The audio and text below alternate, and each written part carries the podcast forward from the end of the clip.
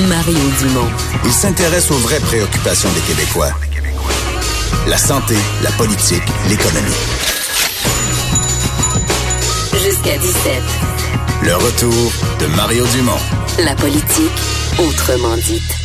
Et on est avec Normand Lester, comme chaque vendredi à cette heure-ci, tour euh, du monde. Euh, bonjour Normand. Oui, mais on tourne souvent autour des États-Unis. Des États-Unis. mais là, on commence, à- on n'est pas tout à fait en politique. On est juste sur le bord avec Jeff Bezos, le, le- le grand patron, milliardaire, patron d'Amazon, euh, qui quoi est victime d'extorsion. Ben, premièrement, c'est l'homme le plus riche du monde. Il vaut 137 milliards de dollars. Et Avant il- divorce, faut. Oui, il est en instance de divorce. Et puis, euh, avec ce divorce-là, sa femme risque de devenir la femme la plus, plus riche, du monde. oui. Et essentiellement, hier, il a lancé un, un- un- partout sur les médias sociaux euh, un texte où il dit Je suis présentement l'objet d'une tentative d'extorsion et du chantage de la part de la société mère du National Enquirer, le plus grand journal à potins des États-Unis.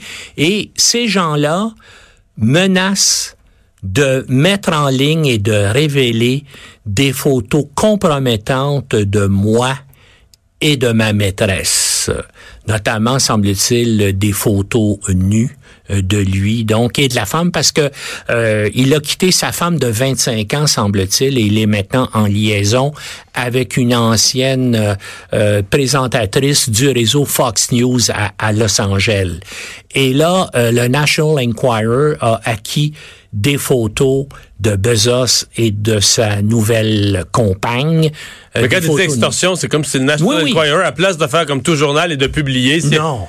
Il, Eux autres- de l'argent. Non, il a envoyé même un, un texte officiel signé par l'avocat de la compagnie en disant vous allez avec nous faire une déclaration publique comme quoi nous sommes un journal qui respectons les normes journalistiques euh, que euh, dans le National Enquirer euh, nous ne subissons pas de pression euh, politique alors que c'est pas vrai. Ça a été l'instrument de Donald Trump euh, depuis dix ans hein, puis durant la campagne électorale.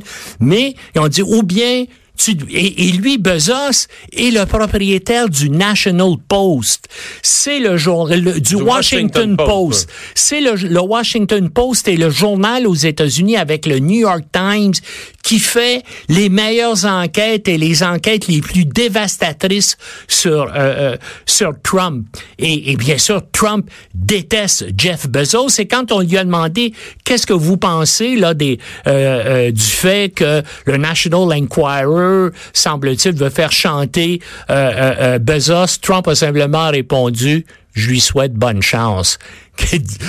Laissant entendre presque qu'il y avait peut-être une certaine concertation pour se, se venger de Bezos. Enfin, on va voir jusqu'où ça va aller, mais probablement, que- mais, mais c'est une affaire extraordinaire parce que, justement, c'est à la limite de la politique. Il y a longtemps que Trump dénonce Bezos et le Washington Post dans ses tweets. Et là, il y a Est-ce une que- est-ce que c'est la catastrophe. contre-attaque? Ah, c'est ça. C'est ça. Ça semble être le début de la contre-attaque. Madame Conway, une conseillère de, bien connue de Trump, euh, qui euh, racontait avoir été carrément attaquée euh, par une femme. Oui, elle était dans un restaurant mexicain en banlieue euh, de, de Washington. Et tout Avec à- son enfant? Oui, oui, puis tout à coup, il y a une femme en colère qui est arrivée, puis elle s'est jetée sur elle. Mais c'est pas la première fois, hein, justement, que dans la région de Washington, il y a des gens dans l'entourage mé- médiatique de Trump euh, qui sont attaqués comme ça. Euh, L'attaché de presse de la Maison Blanche, il y a quelques mois, a subi, ben elle a pas subi un sort aussi effrayant. Simplement, le patron d'un restaurant lui avait dit, Madame, vous n'êtes pas les bienvenus ici, puis l'avait mis dehors avec ses amis euh, euh, du restaurant. Donc, c'est c'est dur pour eux, et puis c'est ça devient dangereux. Euh, une chose qui les qui les sauve, c'est que en général, les adversaires de Trump euh, sont moins armés que les gens d'extrême droite. Parce que les, certains euh, animateurs de Fox News aussi disaient qu'ils étaient intimidés dans les, dans des restaurants. Je suppose qu'il y a la même chose aussi du côté de CNN. Parce que les deux camps sont tellement campés. Ah, oui, puis ça montre.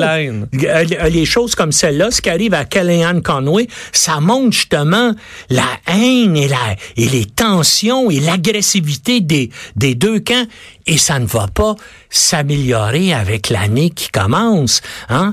Parce qu'il y a pas de repos, là. parce que là, ce qui est prévu dans les prochaines semaines, c'est il va y avoir une vingtaine de commissions parlementaires qui vont commencer des enquêtes sur Donald Trump, sur ses activités financières, sur ses entreprises, sur sa famille et les liens de tout ce monde-là avec les Russes. Mhm. Alors, imaginez ce qui va sortir. Imaginez aussi les tweets de Trump chaque matin. C'est pour ça que, hein, que du côté de Trump, hein, ça, ça va de mhm. moins en moins bien parce qu'il voit ce qui s'en vient. Ouais. Euh, euh, un des chefs de, sinon le chef de l'État islamique qui aurait été euh, victime et aurait survécu à un coup de force? Oui, ça c'est extraordinaire. C'est le, Guardian, qui est un journal respecté en Grande-Bretagne, qui cite des sources au sein des services de renseignement britanniques qui affirment que le 10 janvier dernier, il y a des combattants étrangers de l'État islamique qui ont tenté d'assassiner al-Baghdadi. Hein?